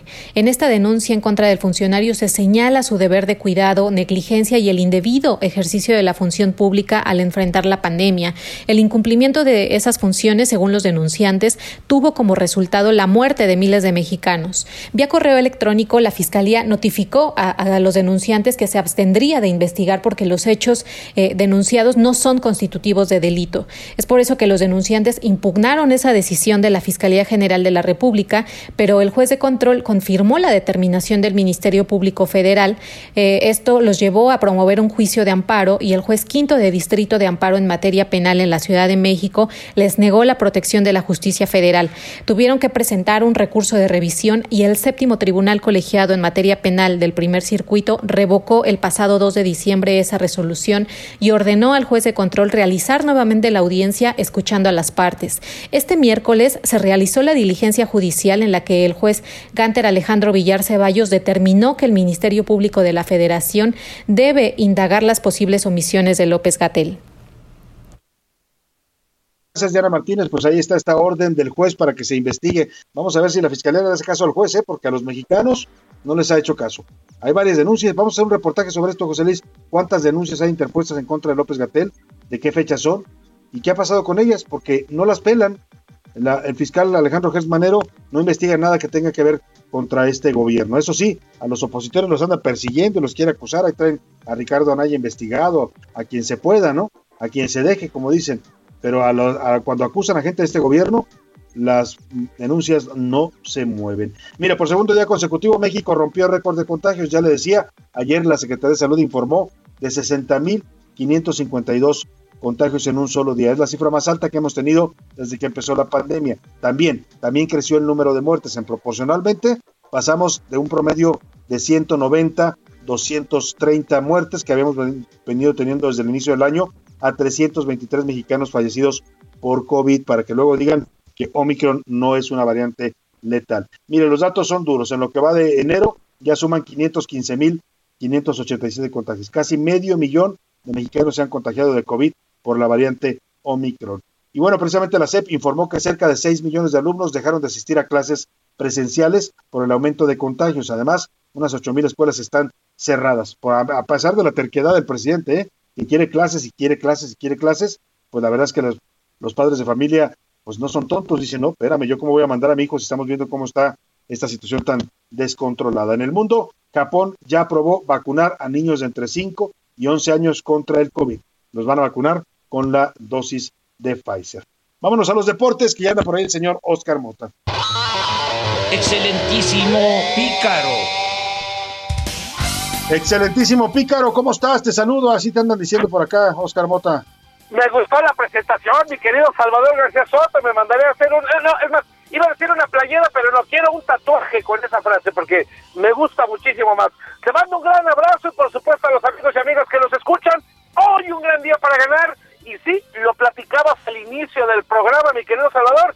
La unión entre los Rams de Los Ángeles, que por cierto van a disputar partido divisional este fin de semana en la NFL buscando llegar a la final de conferencia y posteriormente al Super Bowl que se disputará en su casa, pues bueno, se unen con tus chivas, mi querido Salvador.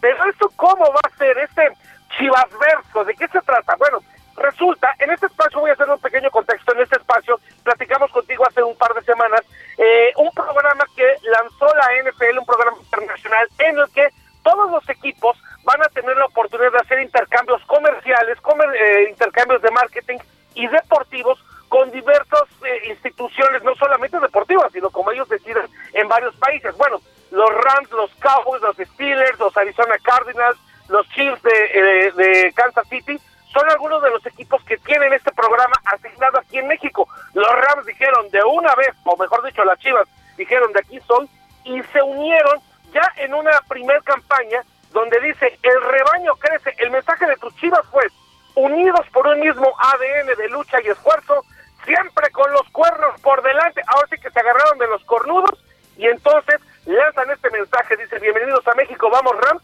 y se espera que a partir de esto vengan diversos anuncios con algunas actividades en conjunto, algunas activaciones, intercambios también de mensajes, e insisto, le termina contestando también a Chivas con este deseo de que puedan tener un buen partido el próximo fin de semana. Entonces, pues vamos a ver, ¿no, mi querido Salva? La gente de los Rams pueden ir a lo mejor al estadio, al estadio ahí Omnilife, que por cierto, y con esto concluyo, este fin de semana, y es un tema importante, ya la gente que quiera asistir a los partidos de Chivas y de Atlas tendrán que presentar su certificado de vacunación o una prueba negativa de COVID para que puedan asistir a los estadios. Entonces, un tema interesante, mi querido Salva. Así de plano, o sea, prueba COVID o certificado de vacunación, si no, no entran al estadio. Es correcto, y además también baja la afluencia eh, del estadio, pero lo más importante es este detalle, como lo bien lo ha reportado, el gobernador Enrique Alfaro dio positivo, entonces dentro Ajá. de estos lineamientos será que presenten estos eh, documentos para que puedan ingresar.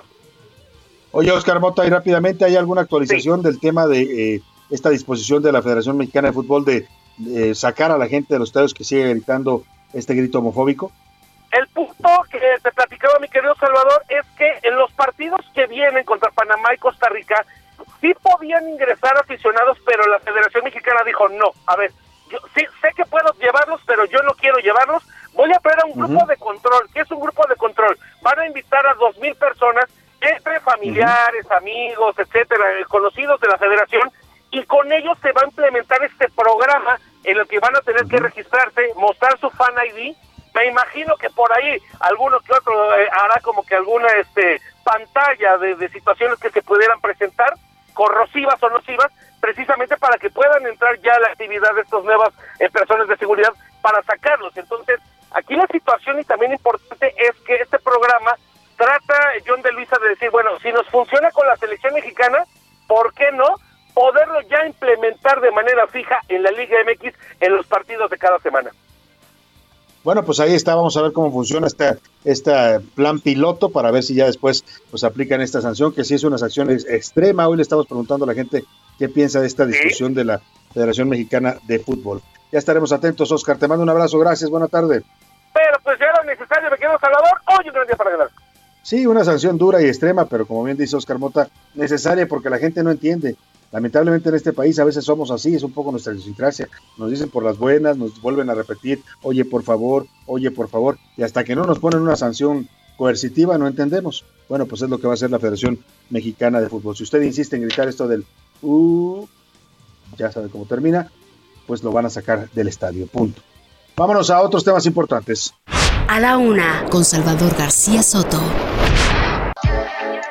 Bueno, ya le hemos venido informando de esta publicación eh, que se hizo ayer, ayer por la tarde en el Diario Oficial de la Federación, el decreto para regularizar los autos eh, usados de procedencia extranjera o autos chocolate, como les llaman, en 10 estados de la República. Este decreto establece las reglas de operación de hasta 6 millones de esos vehículos usados, que en su mayoría vienen desde los Estados Unidos, en muchos casos ya vehículos de desecho allá en el país vecino y que acá pues la gente los usa por necesidad, pero que son vehículos contaminantes que a veces no tienen ni el, eh, catalizador convertible, este que elimina las emisiones de gas a la atmósfera. En fin, para hablar de ese tema tengo el gusto de saludar en la línea telefónica a Guillermo Rosales Zárate, es director general adjunto de la Asociación Mexicana de Distribuidores de Automotores, la AMDA. Qué gusto saludarlo, Guillermo, muy buenas tardes. Qué gusto saludarte, Salvador. Como siempre, muchas gracias por darnos la oportunidad de estar en tu programa. Al contrario, Guillermo, pues ¿cómo, cómo vieron este decreto y eh, ya estaban ustedes enterados que se iba a publicar? Porque entiendo yo que había un compromiso del gobierno de tomarlos en cuenta antes de, de definir estos lineamientos. Eh, es una desafortunada decisión que ha tomado el presidente de la República, Andrés Manuel López Obrador, de legalizar el contrabando automotriz. Y desde el mes de junio del año pasado, que anunció esta eh, decisión y posteriormente en octubre 16, cuando firmó un acuerdo para instruir a su gabinete a eh, que perfeccionara el programa de regularización, en diferentes ocasiones el presidente eh, expresó que eh, seríamos tomados en cuenta en la realización de este decreto, eh, que vertiéramos nuestra experiencia, nuestras opiniones, y eh, lo mismo fue eh, ratificado por el secretario de Gobernación, Adán Augusto López Hernández, la secretaria de Economía, eh, Tatiana Cloutier.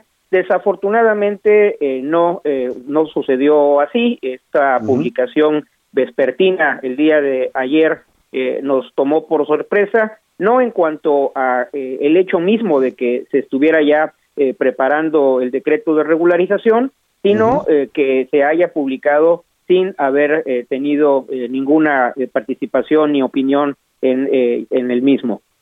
O sea, o sea, usted me dice, les prometieron que los iban a tomar en cuenta, que ustedes iban a participar en la redacción, pero al final no, no cumplieron. Eh, así es, no tanto en la redacción, porque eso es una atribución particularísima de los eh, funcionarios del Ejecutivo, pero sí en una consulta eh, previa de los términos y, por supuesto, las opiniones eh, sobre el proyecto de decreto. Ahora, ¿por qué, por qué a la industria automotriz, a los distribuidores de autos, les afecta tanto esta medida? Estamos hablando de dos millones de vehículos usados extranjeros que van a poder circular legalmente en México. En la medida que se incorporan a la posibilidad de ser comercializados eh, legalmente vehículos que hasta previa la regularización eh, no tienen esta posibilidad, son vehículos que se encuentran en la ilegalidad y eh, que una vez que son adquiridos por sus poseedores de, a los contrabandistas, eh, no, no, no entran al circuito comercial y por lo tanto no inciden en la oferta. Cuando eh, se regularizan, se les dotan de documentos, de placas, eh, se constituyen como una sobreoferta en el mercado secundario de vehículos, afectando en primera línea a eh, la, la- el mercado eh, de esos años modelo que se constituyen como la mayoría de los que se van a regularizar. Estamos hablando de vehículos de ocho años o más de antigüedad y eh, cuando una persona que tiene eh, la propiedad de un vehículo legal adquirido en México y al corriente con el pago de sus obligaciones fiscales quiere vender su, su vehículo, pues lo hace con la intención, la mayor de las veces, de adquirir un vehículo de más reciente modelo. Y entonces, ¿qué es lo que ocurre? Esta persona no encuentra el precio eh, que eh, corresponde a, a justo valor de mercado porque está saturada la oferta, eh, tiene que aceptar un eh, valor menor, con ello le estará alcanzando eh, eh, menos recursos para adquirir un eh, vehículo de menor modelo de antigüedad o en su caso eh, cancelar esta esta acción de renovar su vehículo. Y así sucesivamente se va trasladando el mismo Claro. efecto hacia el resto de los eh, modelos hasta llegar al- a los vehículos nuevos Salvador. Ahí reside principalmente el efecto comercial de afectación como ha venido eh, quedando demostrado a lo largo de los años en los cuales se han eh, instaurado estos mecanismos de regularización, por cierto, siempre con la misma argumentación que será por última vez, que eh, Sí, se sí, trata sí, de resolver la eh, necesidad eh, de movilidad ayudar a la los que gente, menos sí, sí. tienen. Y eh, lo que tenemos eh, pues es cada vez la, la misma historia repetida, lucro excesivo de los eh, contrabandistas, eh, por supuesto también de los funcionarios que eh, mediante corrupción eh, permiten que esto ocurra. Y eh, por otro lado un deterioro de las condiciones de urbanidad en las ciudades donde se detona este fenómeno de la introducción de vehículos usados procedentes de Estados Unidos. Y yo le agregaría, eso ya se lo pongo yo de mi cosecha, un cálculo político, porque también este tipo de programas populares o populistas, dirían algunos, pues generan votos para el gobierno que los realiza. Pero Guillermo, lo interesante este argumento que nos da, no solo es la afectación a los eh, distribuidores de autos, a los que venden los carros nuevos, a los que los fabrican, sino también al, al que tiene un automóvil. O sea, usted decía, si yo quiero hoy vender mi auto usado, pues me va, voy a batallar más porque hay mucha oferta de autos usados, eh, en este caso de procedencia extranjera, que son incluso más baratos. Es una medida injusta eh, porque el primer afectado es eh, la, el mexicano que ha hecho un esfuerzo muy importante para ahorrar y adquirir un vehículo legal y eh, que también ha correspondido en la responsabilidad de pagar sus impuestos y eh, que de un plumazo eh, se le merma el valor eh, de su patrimonio. Y eh, por otro eh, lado, no podemos dejar de señalar que en efecto eh, hay eh, una motivación política. No puedo entender el que se haya incluido eh, de, de manera, pues eh, eso sí, sorpresiva al estado de Durango eh, dentro de los estados que se permite la regularización. Y bueno, pues el cálculo político electorero, este año hay renovación de la gubernatura eh, del Estado eh, y, y es la única explicación que encuentro para haberlo incluido y no a otras entidades que también habían levantado la mano. Claro, pues vamos a estar muy atentos, Guillermo Rosales, a, este, a esta problemática que bien dice usted tiene distintos impactos, pero todos ellos lamentablemente negativos para el empleo, para la industria y para los dueños de autos en México. Estaremos muy atentos y le agradezco mucho que nos dé su punto de vista en este tema. Muchas gracias, Salvador. Siempre atento para poder estar en tu programa.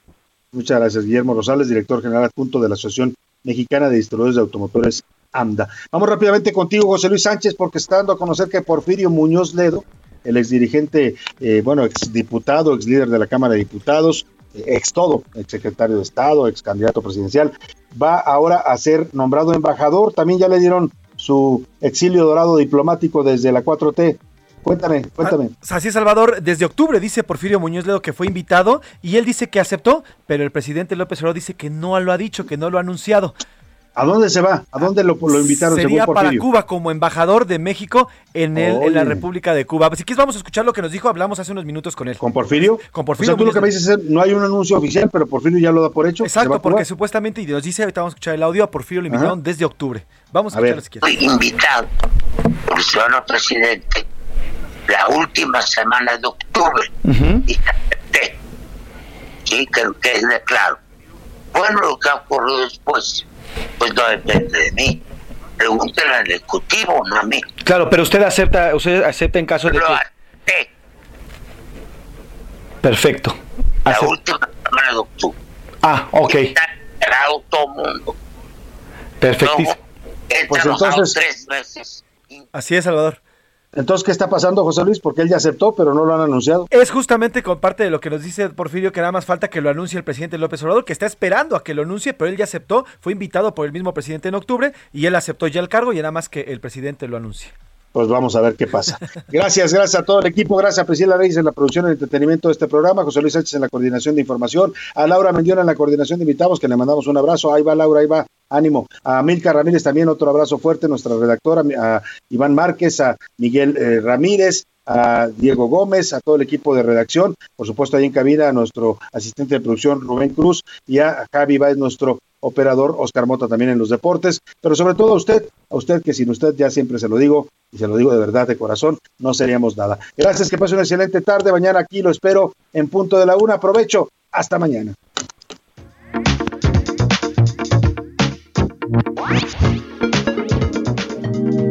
Por hoy termina A la Una con Salvador García Soto. Un encuentro del diario que piensa joven con el análisis y la crítica. A la Una con Salvador García Soto. De lunes a viernes de 1 a 3 de la tarde. Heraldo Radio 98.5 FM, una estación de Heraldo Media Group, transmitiendo desde Avenida Insurgente Sur 1271, Torre Carrachi, con 100.000 watts de potencia radiada.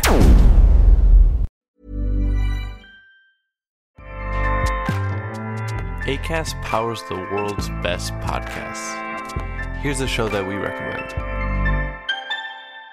The Real Housewives is a guilty pleasure for most, but if you're looking to not feel guilty about that pleasure, tune in to Everything Iconic with me, Danny Pellegrino, where I break down all the messy moments and behind the scenes antics of Bravo's popular franchise. And on Everything Iconic, I also interview celebrity guests like Kelly Ripa, Kiki Palmer, Drew Barrymore, Cameron Diaz, and more about their guilty pleasures, their past work, and so much more.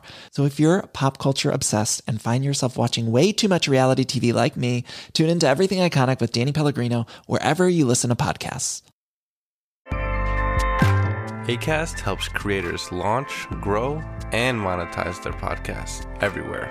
ACAST.com.